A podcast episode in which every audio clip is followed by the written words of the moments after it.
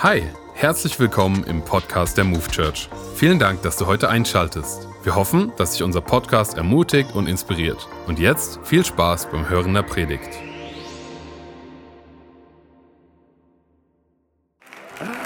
Hallo, schön, dass du hier vor Ort oder in Gießen oder online mit dabei bist. Ich hoffe, dir geht's so richtig gut. Du hattest einen wunderschönen freien Donnerstag, der Vatertag, oder? und Christi Himmelfahrt. Und genau deswegen möchte ich darüber predigen. Der Titel meiner Predigt lautet, was Christi Himmelfahrt mit dir zu tun hat. Gut, oder? und damit meine ich nicht nur, dass du einen freien Tag hattest, sondern so viel mehr. Jesus, ich danke dir, dass du heute hier bist. Und ich danke dir, Heiliger Geist, dass du uns die Augen des Herzens öffnest, damit wir heute Jesus sehen. Amen. Wir Christen glauben, dass die Bibel das Wort Gottes und dementsprechend die Wahrheit ist. Amen. Jawohl, ich habe ja einige Christen, die auch an das Wort Gottes glauben. Sehr gut. Aber wenn wir ehrlich sind, ist es doch manchmal schwierig zu glauben, dass das, was in der Bibel steht, die Wahrheit ist und das realer ist als die Realität, die wir vor unseren Augen sehen, oder? Was meine ich damit? Wenn du zurzeit finanzielle Herausforderungen hast, dann ist das deine Realität. Die Wahrheit des Wortes Gottes sagt aber, dein himmlischer Vater sorgt für dich und weil er für dich sorgt, brauchst du dir keine Sorgen machen. Das eine ist die Realität und das andere ist die Wahrheit. Für manche Christen ist es schwierig zu glauben, wenn Jesus sagt, deine Schuld ist vergeben weil sie immer noch mit Anklage, mit Verdammnis, mit Verurteilung zu kämpfen haben. Sie fühlen irgendwie nicht die Vergebung und deswegen denken sie, dass Gott ihnen nicht vergeben hat. Für manche von uns ist es schwierig zu glauben, dass Gott regiert. Er ist der Herrscher auf dem Thron. Wenn wir nämlich in unser Leben sehen und wenn wir die Nachrichten so mitverfolgen, dann sehen wir, es sind so viele Dinge, die nicht so laufen, wie wir es uns vorstellen, oder? Ich glaube, dass das Wort Gottes heute einige Antworten finden wird und für uns hat auf die Herausforderungen, die wir haben. Lasst uns jetzt die Bibelstelle lesen, wo die Jünger Jesus zum letzten Mal hier auf Erden bei seiner Himmelfahrt sehen. Da heißt es nämlich in Lukas 24 ab Vers 50, Jesus führte die Jünger aus der Stadt hinaus bis in die Nähe von Bethanien. Dort erhob er die Hände, um sie zu segnen. Und während er sie segnete, wurde er von ihnen genommen und zum Himmel emporgehoben. Die Jünger warfen sich nieder und beteten ihn an. Dann kehrten sie nach Jerusalem zurück, von großer Freude erfüllt. Warte mal, die Jünger sehen Jesus zum allerletzten Mal. Er verabschiedet sich von ihnen. Und was lesen wir dann? Was schreibt Lukas? Sie, sie haben große Trauer. Nein, sie haben große Freude, dass Jesus auf einmal weg ist. Ich weiß nicht, wie es dir geht, wenn du Leute verabschiedest. Also vielleicht, wenn es ein Gast ist, der zehn Stunden schon bei dir war und jetzt endlich nach Hause gegangen ist, dann freust du dich, dass er endlich weg ist. Aber kannst du dir vorstellen, du bist mit Jesus drei Jahre unterwegs. Du hörst seine genialen Predigten, wie er Wunder tut und sonst was. Tag und Nacht bist du mit ihm unterwegs. Dann stirbt er am Kreuz er steht von den Toten wieder auf, ist dann 40 Tage mit dir weiter unterwegs und dann ist er weg. Wärst du nicht mit mir gemeinsam am Boden zerstört? Was sollen wir denn jetzt machen? Jesus ist nicht hier. Und Lukas schreibt, mit großer Freude gehen sie nach Jerusalem, denn Jesus ist weg. Warum?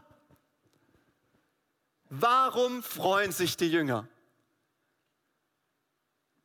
Die Jünger freuen sich, weil sie die Himmelfahrt von Jesus verstanden haben. Und mein Gebet ist für uns, dass wir heute etwas von den Wahrheiten Gottes in unserem Herzen erfassen, wodurch wir uns auch freuen werden, dass Jesus im Himmel ist. Nur eine kurze Randbemerkung. Jesus war die Ewigkeit davor, war er schon im Himmel. Er lebte 33 Jahre hier auf Erden und die Ewigkeit danach und jetzt, jetzt in diesem Moment herrscht er im Himmel. Also die Frage ist für uns, was dürfen wir im 21. Jahrhundert durch die Himmelfahrt, die vor fast 2000 Jahren geschehen ist, wie prägt und verändert sie uns im Hier und heute?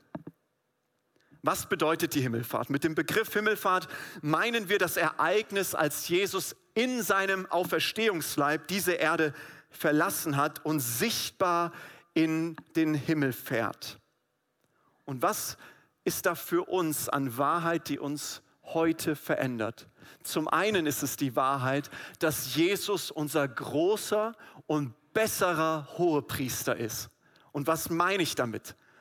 Was ist ein Hohepriester? In dem Wort Hohepriester hörst du schon das Wort Priester heraus. Die Priester haben das jüdische Volk vor Gott vertreten und sie waren gleichzeitig die Vermittler zwischen Gott und dem Volk.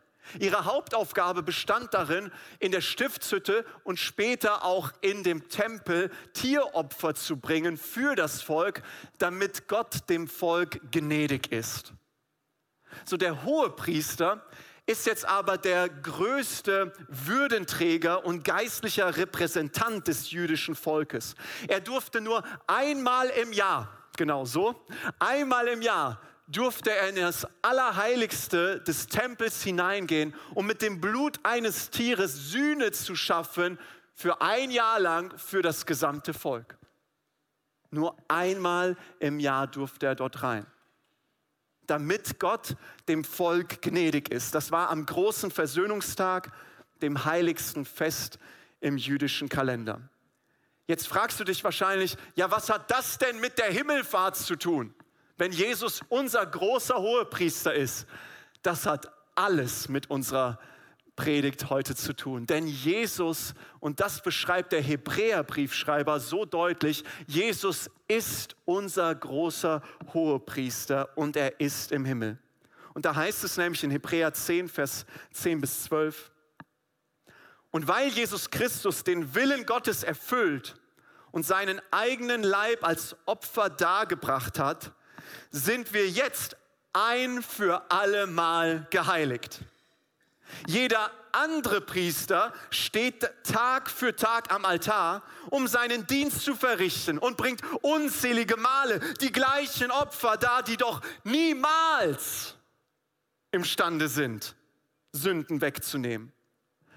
Christus dagegen hat sich, nachdem er ein einziges Opfer für die Sünden dargebracht hat, für immer auf den Ehrenplatz an Gottes rechter Seite gesetzt. Ich habe uns mal ein Bild von einem Hohepriester mitgebracht. Und was erkennst du dort? Ja, es ist schwarz-weiß, aber das meine ich nicht. Wenn du im Alten Testament liest die Kleidung von einem Hohepriester, dann sind, ist es wirklich bunt mit, mit wertvollen Steinen auf der Brust und so weiter. Du siehst die Haltung, die der Hohepriester hier einnimmt. Er steht der hohe Priester steht. Und genau das sagt auch unser Text hier aus. Die Priester stehen Tag für Tag für Tag für Tag im Tempel. Sie können sich nicht hinsetzen, weil es dort auch gar keine Stühle gibt. Gott hat den Priestern verboten, sich in der Stiftshütte und im Tempel, was ungefähr 1500 Jahre bestand, durften sie sich nicht hinsetzen. Es durfte dort kein Stuhl zur Verfügung stehen. Warum? Jetzt stell dir mal vor, du kommst aufgrund deiner Sünde in der damaligen Zeit mit so einem Tier zum Priester. Und du kommst zum Priester, er ist im Tempel und er sitzt so auf einem Sessel und du kommst zu ihm und du denkst dir, genau das denkst du dir, hat er denn nichts zu tun? Er sitzt da rum, was macht er denn hier den ganzen Tag? warum sitzt dieser Typ? Und genau das ist das Bild, was Gott für alle Zeit dem jüdischen Volk einprägen wollte, für ihren Kopf, für ihren Verstand und für ihr Herz. Der Dienst der Priester ist ein andauernder Dienst. Es ist ein unvollendeter Dienst. Und es ist ein Dienst, der unvollkommen ist. Deswegen muss der Priester stehen und stehen und stehen und darf sich nicht hinsetzen. Nachdem dieser unvollkommene Priesterdienst jahrhundertelang schon andauerte, kam Jesus Christus. Und er ist nicht nur der große und bessere Hohepriester, sondern er ist auch gleichzeitig das Lamm Gottes, was die Schuld der Welt wegträgt. Und dann geschieht auf einmal das Unvorstellbare. Das Unmögliche passiert, was sich kein Jude vorstellen konnte. Zum ersten Mal in der Geschichte des jüdischen Volkes setzt sich ein Priester hin, nachdem er das Sündopfer dargebracht hat. Jesus setzt sich, so haben wir es gerade gelesen, zur Rechten seines Vaters im Himmel, um uns heute im Hier und Jetzt und in alle Ewigkeit etwas mitzuteilen. Ich habe für deine Sünde bezahlt. Der Schuldbrief ist getilgt. Mein Sitzen zur Rechten Gottes ist das große und ewige Denkmal für das, was ich am Kreuz ausgerufen habe. Es ist vollbracht.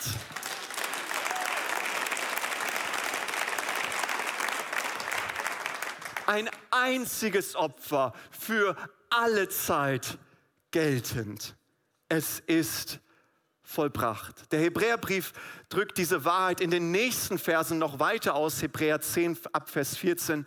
Denn mit diesem einen Opfer hat er alle, die sich von ihm heiligen lassen, völlig und für immer von ihrer Schuld befreit. Sag mal mit mir, völlig und für immer von ihrer Schuld befreit. Das bestätigt uns auch der Heilige Geist. In der Schrift heißt es nämlich, der zukünftige Bund, den ich mit ihnen schließen werde, wird so aussehen, ich werde, sagt der Herr, meine Gesetze in ihr Herz legen und werde sie in ihr Innerstes schreiben. Und dann heißt es weiter, denn ich werde ihnen alles Unrecht vergeben und werde nie wieder an ihre Sünden denken. Ich liebe diese Wahrheiten. Der neue Bund der Bund, den Gott in Jesus Christus geschlossen hat, ist nicht von dem abhängig, was du und ich, was wir tun, weil Gott wusste, dass wir immer und immer wieder versagen werden.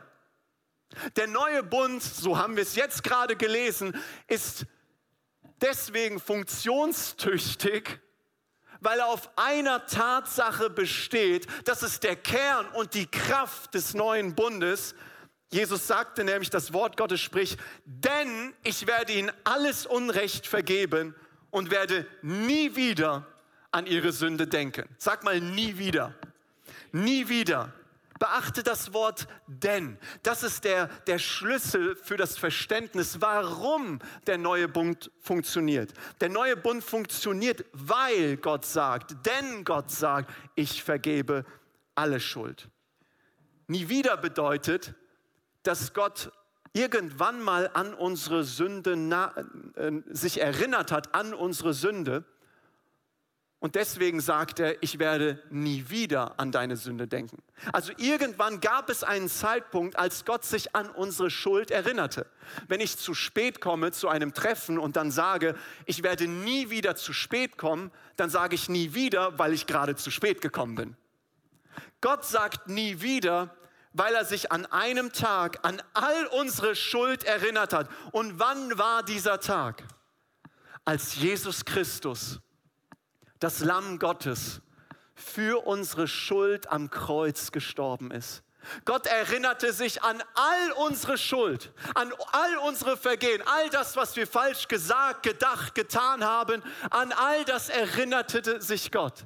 Jesus trug nicht nur unsere Sünde, sondern er wurde für uns zur Sünde gemacht. Er nahm die Strafe auf sich, die wir verdient haben. Warum? Damit unser himmlischer Vater sagen kann, weil du an Jesus Christus glaubst weil du ein Kind Gottes bist, werde ich nie wieder an deine Schuld denken, weil mein Sohn sie getragen hat. Deine Schuld ist vergeben. Das Neue Testament ist voll von dieser Wahrheit, die alles in unserem Leben verändert. Gott hat unsere Schuld vergeben. Dabei geht es nicht so sehr um die Größe deiner Schuld und deiner Sünde, es geht nicht so sehr um die Quantität, wie viele Sünden du hast, sondern es geht vielmehr um den Wert, die Einzigartigkeit und die Qualität von Jesus Christus. Es geht um ihn, um seinen genialen Wert.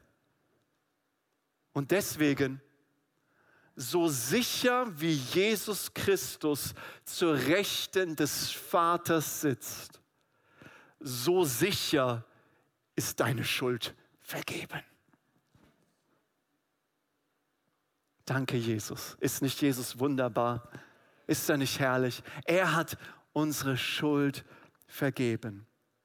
Das bedeutet dementsprechend, dass wir immer Zugang zu unserem himmlischen Vater haben. Nein, wir brauchen keine Priester mehr wie im Alten Testament oder Pastoren, die durch mich bekommst du jetzt Zugang zu Gott. Nein, du hast als ein Kind Gottes, der Weg ist frei, weil Jesus ihn frei gemacht hat. Du kannst selbst zu deinem himmlischen Vater laufen. Der Weg ist frei.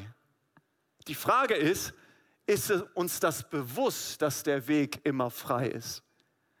Vielleicht kennst du die Situation oder die Wochen in deinem Leben, die wunderbar laufen. Du freust dich, du hast ein Wunder nach dem anderen erlebt und dann bist du im Gottesdienst hier in der Move Church und du wartest nur darauf, bis der Lobpreis startet, weil du so eine geniale Woche erlebt hast, willst du Gott laut preisen. Kennst du solche Momente? Jawohl, sehr gut. Aber kennst du vielleicht auch die Wochen, die vielleicht ein bisschen herausfordernder waren, wo du ähm, ja vielleicht in Muster gefallen bist, von denen du dachtest, dass du eigentlich frei davon bist? Und irgendwie hast du eine Absage nach der anderen bekommen und dann bist du so hier im Gottesdienst und davor auf dem Weg zur, zum Gottesdienst hattest du irgendwie noch einen Streit mit deinem Kind oder mit deinem Ehepartner und dann bist du hier im Lobpreis und irgendwie fühlt es sich alles so falsch an. Wie soll ich jetzt Gott anbeten? Er fühlt sich so weit weg an. Und dein Lobpreis ist nicht so laut wie die Woche davor, weil deine Woche ja nicht so war, wie sie hätte sein sollen. Ich glaube, wir sitzen da alle im selben Boot, oder? Das Problem hierbei ist, dass wir unseren freien Zugang zu Gott von unserer Leistung abhängig machen und nicht von dem, was Jesus Christus als unser Hohepriester geleistet hat. Wir denken, wenn die Woche gut war, preisen wir Gott umso mehr. Wenn sie schlecht war, ja, dann kann ich es nicht so. Und wir machen alles abhängig von dem, wie meine Woche war weil wir es nicht abhängig davon machen, was Jesus Christus als unser Hohepriester vollbracht hat. Er hat sich hingesetzt, damit unsere Schuld vergeben ist und bleibt. Er hat sich hingesetzt, damit der Weg zum Vater frei ist. Er hat sich hingesetzt, damit da keine Verdammnis mehr für diejenigen sind, die in Christus Jesus sind, die an ihn glauben. Er hat sich hingesetzt, damit dich nichts und niemand mehr von der Liebe Gottes trennen kann. Er hat sich hingesetzt, damit wir sicher sind. Es gibt aber noch eine weitere Tatsache, es gibt noch viel mehr, aber ich musste mich ein bisschen beschränken, die uns die Himmelfahrt Jesu verdeutlicht. Die Auferstehung Jesu und seine Himmelfahrt sind der Beweis dafür, dass er sich zu der Rechten Gottes setzen wird und als König eingesetzt wird. Amen. Das ist ein Applaus wert. Deswegen sagte Jesus, mir ist gegeben alle Macht und Gewalt im Himmel und auf Erden. Sie wurde ihm gegeben. Ja, von wem denn? Von seinem himmlischen Vater. Deswegen, Jesus ist im Himmel nicht irgendwie auf einem Nebenschauplatz. Nein, er ist im Zentrum der Herrschaft Gottes. Er sitzt zur Rechten seines Vaters im Himmel, was ein Symbol für Autorität und Macht ist. Jesus ist der König der Könige. Wir als Christen bleiben manchmal bei Karfreitag, bei dem Tod und der Auferstehung, Ostersonntag, bleiben wir manchmal stehen. Aber das ist nicht das Ende des Liedes, sondern der Anfang. Es geht weiter mit Christi Himmelfahrt. Und wie wichtig die Himmelfahrt von Jesus Christus ist, drückt auch Paulus aus in Epheser 1, Vers 17 bis 23. Und da heißt es, Gott gebe euch den Geist der Weisheit, den Geist der Offenbarung, der dazu führt, dass ihr ihn erkennen könnt. Ich bete, dass die Augen eures Herzens erleuchtet werden und dass ihr auch erkennt, worin die alles überragende Größe seiner Kraft besteht, die uns erreicht, die wir auf ihn vertrauen und die sich auswirkt, so wie es in seiner Stärke und seinem Vermögen entspricht. Diese Kraft hat Gott in Jesus, dem Messias, wirksam werden lassen, als er ihn von den Toten auferweckte und ihm den Ehrenplatz an seiner rechten Seite gab. Dort ist er jetzt hoch erhoben über alle Grundgewalten und Mächte, Kräfte und Herrschaften und alle Namen, die genannt werden können, nicht nur in der gegenwärtigen Welt sein, sondern auch in der kommenden. Ja, alles hat Gott ihm unter seine Füße gelegt und ihn zum Haupt über alles gesetzt und ihn als Geschenk an die Gottesgemeinde gegeben. Das ist die Gemeinde, die Kirche, die seinen Körper bildet, die Fülle von ihm, der alles in allem erfüllt. Wow. Paulus inspiriert durch den Heiligen Geist, was er hier schreibt, ist unglaublich. Jesus ist der König der Könige, er regiert. Und was macht das mit uns? Ist da Begeisterung? Ist da Freude? Manchmal fühlt es sich so weit weg an, oder? Jesus regiert, aber Jesus, warum reagierst du nicht in meinem Leben? Jesus, du regierst, aber wo ist dein Handeln? Wo bist du jetzt? Deswegen betet Paulus dieses Gebet, dass der Geist der Weisheit und der Offenbarung uns die Augen des Herzens erleuchtet, damit wir diese Wahrheit erkennen. Weil mit unserem sichtbaren Blick, mit unseren Augen sehen wir das Sichtbare um uns herum, die Realität und verpassen dabei manchmal die Wahrheit zu sehen und zu erkennen, dass Jesus wirklich regiert. Auch im Jahr 2022, ihr Lieben. Jesus regiert. Jesus regiert. Der erste Märtyrer, der aufgrund seines Glaubens an Jesus ermordet worden ist, wusste, dass Jesus regiert. Und da heißt es nämlich in Apostelgeschichte 7 ab Vers 55, Stephanus aber, voll Heiligen Geistes, sah auf zum Himmel und sah die Herrlichkeit Gottes und Jesus stehen zur Rechten Gottes und sprach, siehe, ich sehe den Himmel offen und den Menschensohn zur Rechten Gottes stehen. Was geschah dann? Die Leute, die Stephanus zugehört haben, die religiöse Elite, sie fingen an zu schreien, sie nahmen ihre Steine und sie steinigten Stephanus wegen Gotteslästerung. Und während sie ihn steinigten, betete Stephanus für sie. Unglaublich, oder? Aber was ist hier mit Jesus? Wo ist Jesus hier? Sitzt er zur Rechten Gottes des Vaters? Nein. Hier steht es ausdrücklich zweimal. Jesus steht zur Rechten Gottes. Stephanus sieht das, Stephanus erkennt das. Jesus steht, weil die Aufmerksamkeit von Jesus und dem gesamten Himmel auf Stephanus gerichtet ist.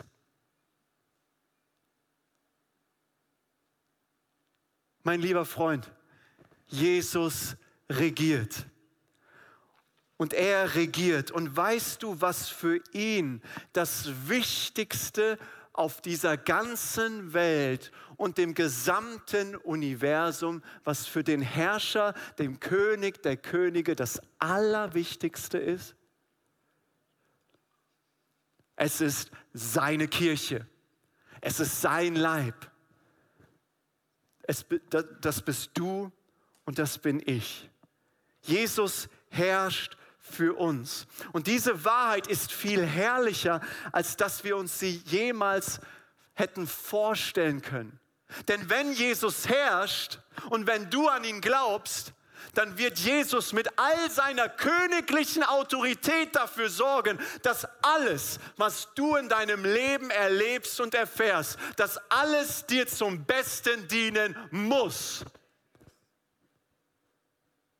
Das kann er, weil er regiert. Du sagst jetzt vielleicht, ja Viktor, aber bei Stephanus hat er nicht eingegriffen. Ich meine, wenn er schon aufsteht, warum greift er nicht ein? Warum ist er so weit weg? Ich möchte dir sagen, und wie Jesus eingegriffen hat. Lass mich Apostelgeschichte 7, 58b lesen. Da heißt es, die Zeugen die gegen Stephanus aufgetreten waren und daher mit der Steinigung zu beginnen hatten, zogen ihre Oberkleider aus und legten sie zur Aufbewahrung bei einem jungen Mann nieder, der Saulus hieß. Saulus aber hatte Gefallen an seinem Tod.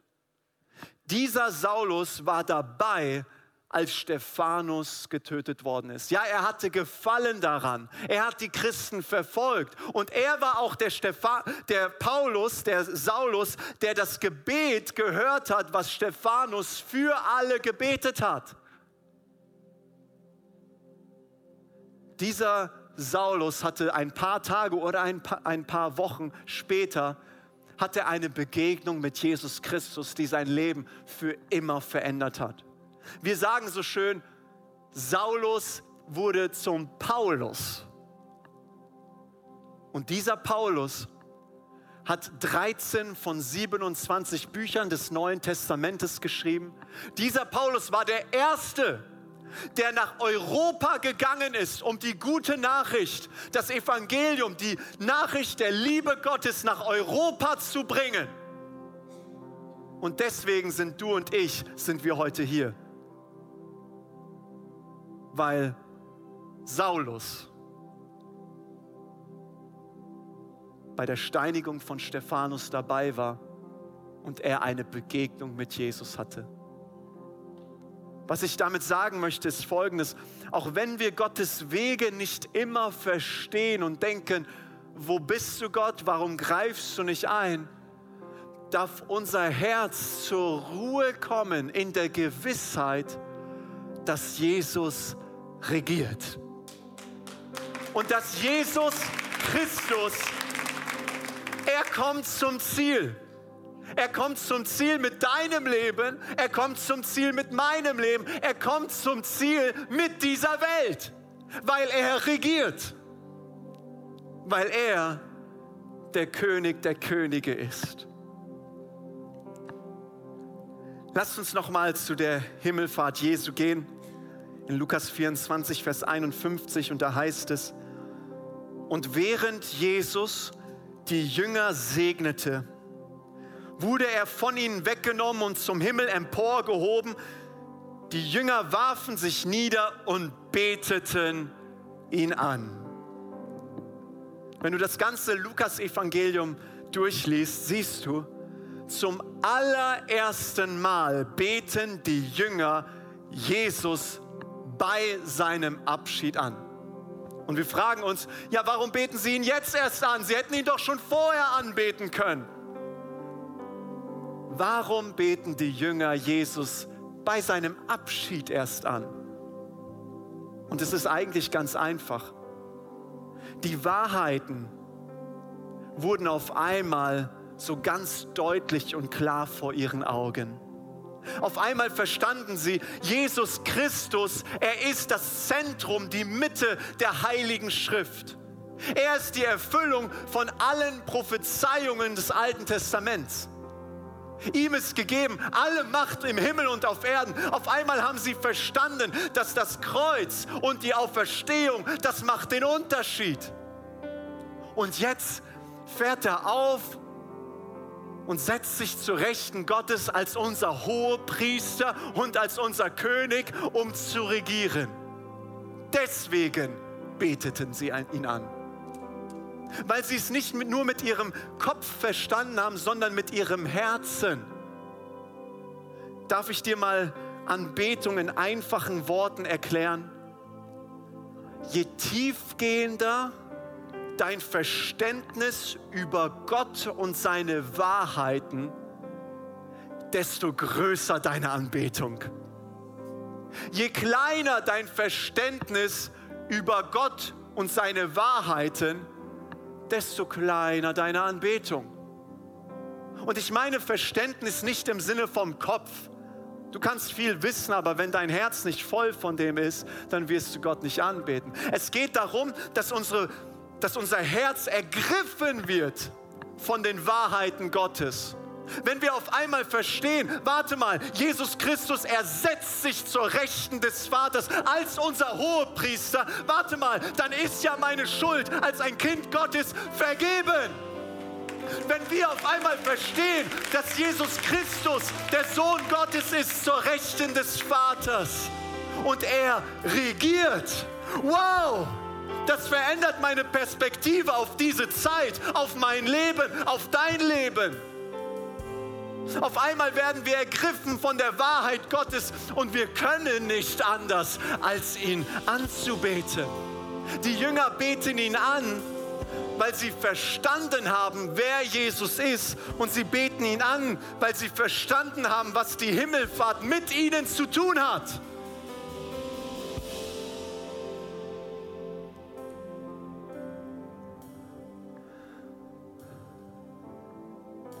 Die Geschichte Jesu auf Erden begann, als er vom Himmel herunterkam, als Gott Mensch wurde. Und sie endet damit, dass Jesus diese Erde verlässt und zum Himmel emporsteigt. Die Geschichte Jesu begann mit Erniedrigung Gott wird Mensch. Gott macht sich klein, aber sie endet mit Erhöhung. Die Geschichte Jesu begann mit Erwartung und sie endet mit Vollendung.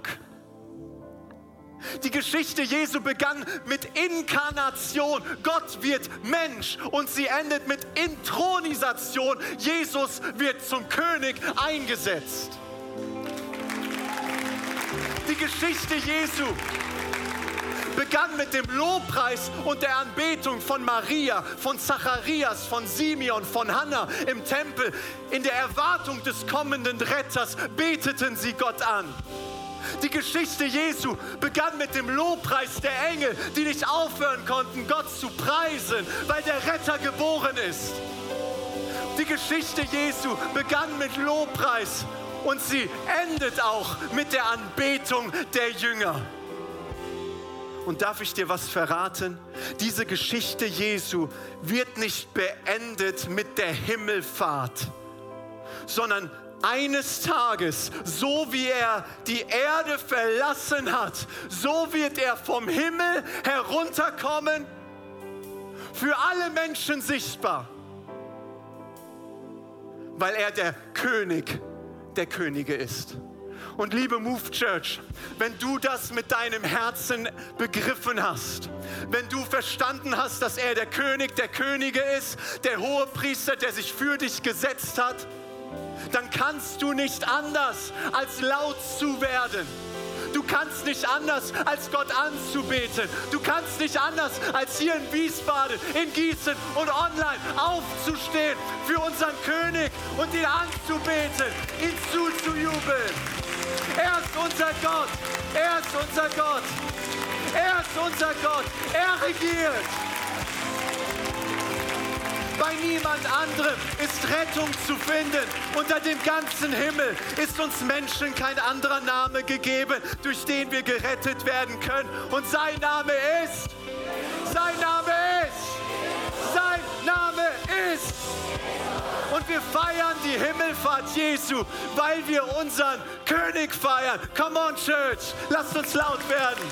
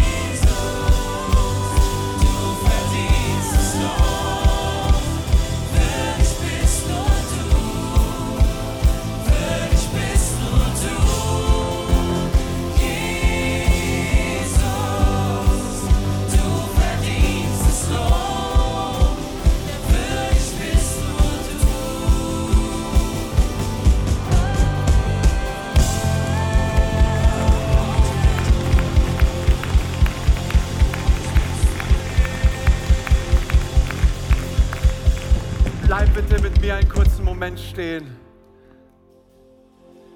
Deswegen betet Paulus das Gebet. Der Heilige Geist möge eure Augen des Herzens erleuchten, damit wir als Christen endlich mit unserem Herzen begreifen, dass er sich zur Rechten Gottes durch die Himmelfahrt gesetzt hat, weil er der hohe Priester ist und weil er der König ist, der regiert. Und genau dafür möchte ich jetzt beten. Jesus, ich danke dir für dein Wort, was unser Leben verändert. Und ich bete in dem Namen Jesu, dass jede Angst, jede Sorge jetzt zerbrochen ist in unserem Leben, weil wir Christus sehen als unser Hohepriester, weil wir die Himmelfahrt ergriffen und begreifen, dass du regierst und unser Leben in deiner Hand ist, Jesus. Und so bete ich, dass der Friede Gottes sich ausbreitet in Jesu Namen. Sei erfüllt mit dem Frieden Gottes. Sei erfüllt mit der Wahrheit des Wortes Gottes. In Jesu Namen. Amen. Amen. Wenn du heute hier bist oder vielleicht auch online mit dabei bist und sagst, Viktor, ich kenne diesen Gott noch nicht, dann habe ich für dich eine Einladung, die mein Leben verändert hat. Du sagst jetzt vielleicht, ja, aber wenn Jesus für meine Schuld gestorben ist und auferstanden ist, dann ist mir ja vergeben. Es wäre genauso, wenn ich sagen würde, hier guck mal, ich habe den Preis für diese Uhr bezahlt, möchtest du sie haben? Aber du musst dieses Geschenk erst in Empfang nehmen, damit du wirklich Vergebung bekommst. Selbst wenn ich den Preis dafür bezahlt habe, darfst du und sollst du das Geschenk annehmen und dann gehört es dir. Und deswegen darfst du heute Ja sagen zu dem Geschenk, was Jesus Christus vollbracht hat. Er ist gestorben, er ist auferstanden am dritten Tag von den Toten, damit du das Geschenk der Vergebung kostenlos empfängst. Für einen kurzen Moment der Privatsphäre können wir unsere Augen gerade schließen. Niemand schaut nach links oder rechts. Wenn du heute hier bist und sagst, ich möchte heute Ja sagen zu Jesus, ich möchte, dass er mir all meine Schuld vergibt dann bitte ich dich einfach, damit ich sehen kann. Heb doch kurz deine Hand, damit ich wissen kann, mit wem ich gleich bete. Dankeschön, Dankeschön. Ist hier noch jemand? Dankeschön. Ist oben jemand, der sagt, ich möchte heute, Dankeschön. Sind noch Leute hier? Das ist dein Moment, wo du Ja sagst zu Gott. Dankeschön. Ist noch jemand hier? Dankeschön. Ist noch jemand hier? Dankeschön. Ihr dürft eure Hände herunternehmen. Wir wollen als Move Church gemeinsam dich unterstützen, indem wir ein Gebet sprechen. Und dieses Gebet wird dich mit dem Gott verbinden. Denn das Wort Gottes sagt uns, wer mit dem Herzen glaubt, mit dem Mund bekennt, der wird gerettet werden. Und deswegen sprechen wir alle gemeinsam, himmlischer Vater, danke für dein einzigartiges Geschenk. Danke für Jesus Christus der für meine Schuld gestorben und am dritten Tag auferstanden ist von den Toten. Deswegen bitte ich dich, vergib mir all meine Schuld, reinige mich von jeder Sünde, erfülle mich mit deinem Heiligen Geist. Von nun an bin ich dein Kind und du bist mein himmlischer Vater in Jesu Namen.